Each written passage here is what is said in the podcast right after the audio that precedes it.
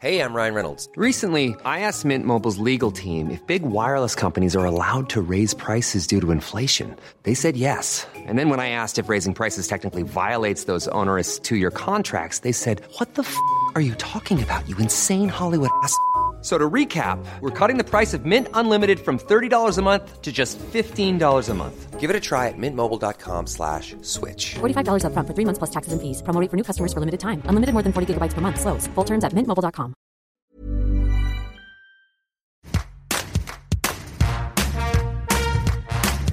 Bonjour, c'est Anne-Laetitia Béraud. Bienvenue dans Tout s'explique, le podcast de 20 minutes qui parle de sexualité et société. Dans cet épisode, on va évoquer le blanchiment des zones intimes. Avant d'échanger avec Isabelle Gallet, dermatologue, vice-présidente du syndicat national de dermatologie vénérologie, je vais d'abord poser un cadre à propos de cette recherche du blanchiment, de l'éclaircissement de la peau humaine. Ces pratiques remontent au moins à l'Antiquité occidentale. La blancheur diaphane de la peau est perçue comme un signe d'aristocratie. En Europe jusqu'au XXe siècle et la mode du bronzage, la peau hâlée est considérée négativement. Elle renvoie aux personnes qui sont dehors, qui travaillent sous le soleil. Cette recherche de la blancheur va gagner aussi les Amériques, les Afriques, les Caraïbes, le sous-continent indien. Sur cette question de l'éclaircissement de la peau qui fait intervenir faits culturels, identitaire, normes esthétiques mondialisées, domination de l'Occident versus les Suds, racisme, je vous renvoie à des ouvrages sur la peau de Jean Baudrillard, Céline Emerio, Gilles Butch, Catherine Lanoé ou encore le documentaire Blanchir, une affaire pas très claire de Olivier Enogo. Enfin, cette recherche de l'éclaircissement de la peau ne touche pas seulement les parties visibles. Alors que la mélanine, le pigment naturel de la peau, est plus concentré sur les parties génitales et les mamelons des personnes, certains, certaines recherchent dans ces zones une blancheur, une uniformité du teint. C'est par ailleurs une norme dans la pornographie qui, rappelons-le, n'est pas la réalité. Dans la pornographie, les zones génitales des jeunes actrices sont quasi toujours, toujours lisses, sans poils, de couleur uniforme ce qui n'est donc pas la réalité. Ce cadre étant posé, j'ai appelé Isabelle Gallet, dermatologue à Dijon, vice-présidente du syndicat national de dermatologie. Elle va évoquer pour nous les produits, les techniques, les risques encourus par le blanchiment des zones intimes. Première question à Isabelle Gallet. Le blanchiment des parties intimes est-il une demande répandue ou marginale? C'est une demande qui est marginale actuellement. Cependant, il y a de plus en plus de, personnes qui font, sans vraiment faire la demande, qui, euh, qui posent la question. Voilà, j'ai des hyperpigmentations, des zones intimes au niveau, euh, ne serait-ce qu'au niveau de l'aine ou au niveau de la face interne des cuisses. Donc c'est quelque chose, ça, que nous, dermatologues, nous connaissons depuis longtemps dans certaines pathologies. Mais actuellement, il y a une demande pour l'esthétique parce que euh, actuellement, euh, c'est un peu une course à la blancheur, notamment pour les personnes qui ont un phototype foncé, donc au-delà du phototype 4, qui vont être plus à même de faire des hyperpigmentations post-inflammatoires, plus à même de faire euh, des taches solaires. C'est vrai que la course à la blancheur, euh, c'est quelque chose d'actuel. Pour les zones intimes, euh, c'est aussi finalement une demande parce que c'est, on, a envie d'avoir une peau. Je pense que ces patients ont envie d'avoir une peau uniforme, voilà, dans l'esprit des gens. Je pense que doit y avoir de ça. On va parler euh, des produits qui sont utilisés. ou voir des techniques qui sont utilisées pour euh, blanchir ces parties intimes. Qu'est-ce qui est utilisé aujourd'hui? Alors, les techniques de laser sont tout à fait euh, envisageables aussi. Tout ce qui a trait au problème d'hyperpigmentation ne doit pas impliquer des techniques agressives. Tout ce qui est trop agressif et qui va générer de l'inflammation va générer en plus de l'hyperpigmentation post-inflammatoire. Le mélanocyte, qui est la cellule qui fabrique le pigment, elle réagit de cette façon-là, c'est-à-dire que on agresse et on réagit. Donc, il faut des techniques soft. Et donc, si on fait des peelings ou si on fait des lasers, il faut avant tout ne pas euh, agresser. C'est très difficile à conduire, je pense, pour un patient soi-même, chez soi, d'une part parce qu'il y a la toxicité euh, des molécules qu'ils peuvent trouver sur Internet. Les molécules vraiment actives comme l'hydroquinone, comme les corticoïdes et même les dérivés mercuriels, ne peuvent pas du tout être utilisés euh, de façon, euh, façon personnelle par le patient en achetant sur Internet et, en faisant ses traitements soi-même.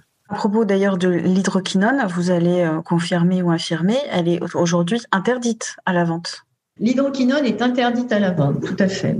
L'hydroquinone a, un potentiel cancérigène, l'hydroquinone a un potentiel on toxique, avec la possibilité de, générer si on ne sait pas l'utiliser, ça peut générer au contraire des hyperpigmentations d'un autre type qu'on appelle l'ochronose, hein, d'un autre pigment. Ça peut générer des, des irrégularités, surtout euh, des genres dépigmentation en confetti. On le voit hein, sur le visage chez les patients qui ont utilisé, les patientes qui ont utilisé trop souvent sur leur mélasma des, des préparations à base d'hydroquinone concentrée. Euh, on voit parfois ces, ces dépigmentations en confetti qui ne sont pas du tout esthétiques.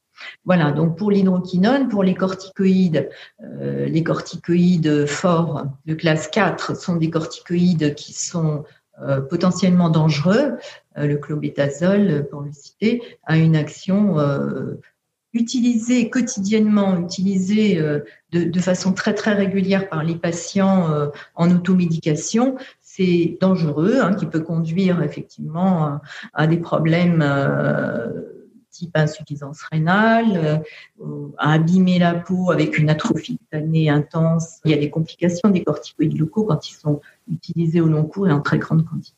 Des vrais risques que vous avez Sans parler des dérivés mercuriels, effectivement, qui sont utilisés, il y, a, des vrais risques. Il y a aussi des risques d'infection Des risques d'infection avec les corticoïdes, oui. Mauvaise cicatrisation aussi. Euh, et de mauvaise cicatrisation du fait de l'atrophie cutanée, de l'atrophie des annexes, etc. Et effectivement, euh, une action euh, anti-inflammatoire qui diminue les défenses immunitaires également. Donc, rappelez que si la personne souhaite vraiment effectuer un blanchiment anal, il faut toujours toujours faire attention et euh, ne pas s'engager seul à la maison dans des conditions d'hygiène euh, pas forcément très bonnes et avec des produits dont on ne connaît pas les molécules. Tout à fait. C'est un acte qui n'est pas évident parce que sur les zones découvertes, on, se casse souvent la figure dans le sens où si on fait un traitement un peu trop fort, ça revient, etc. Et au niveau de la zone intime, euh, on a quand même euh, beaucoup de facteurs qui peuvent euh, produire de l'inflammation, ne serait-ce que les microtraumatismes répétés, les vêtements serrés, portés serrés, vous savez, la mode des, leggings, etc. les, sous-vêtements euh, dans des matières un petit peu euh, irritantes, etc. Les lessives qui sont pas forcément bien tolérées, les produits de toilette divers et variés, les parfums et tout ça. Et tout ça sur des zones quand même souvent sujettes à tout ce genre de choses, on risque effectivement de se casser la figure et d'avoir une, une repigmentation. De toute façon, quand c'est ethnique, on a forcément une repigmentation. Tout ce qu'on peut obtenir, c'est un éclaircissement mais il faut que la patiente ou le patient ait un traitement à faire à domicile quasiment en continu pour éviter la repigmentation. Donc, euh, d'un côté, il y a les produits toxiques qui vont dépigmenter, mais avec des effets secondaires, et de l'autre, vous avez des produits euh, régulateurs de la pigmentation, mais il faut les utiliser tout le temps. En gros, c'est un peu ça. Merci à Isabelle Gallet pour ses explications. Tout s'explique, c'est le podcast Sexualité et Société de 20 minutes. Vous pouvez le retrouver sur toutes les plateformes, les applis d'écoute en ligne. Vous pouvez vous abonner, c'est gratuit. Vous pouvez nous évaluer avec des petites étoiles et nous écrire à audio-20minutes.fr. On se retrouve la semaine prochaine. D'ici là, portez-vous bien.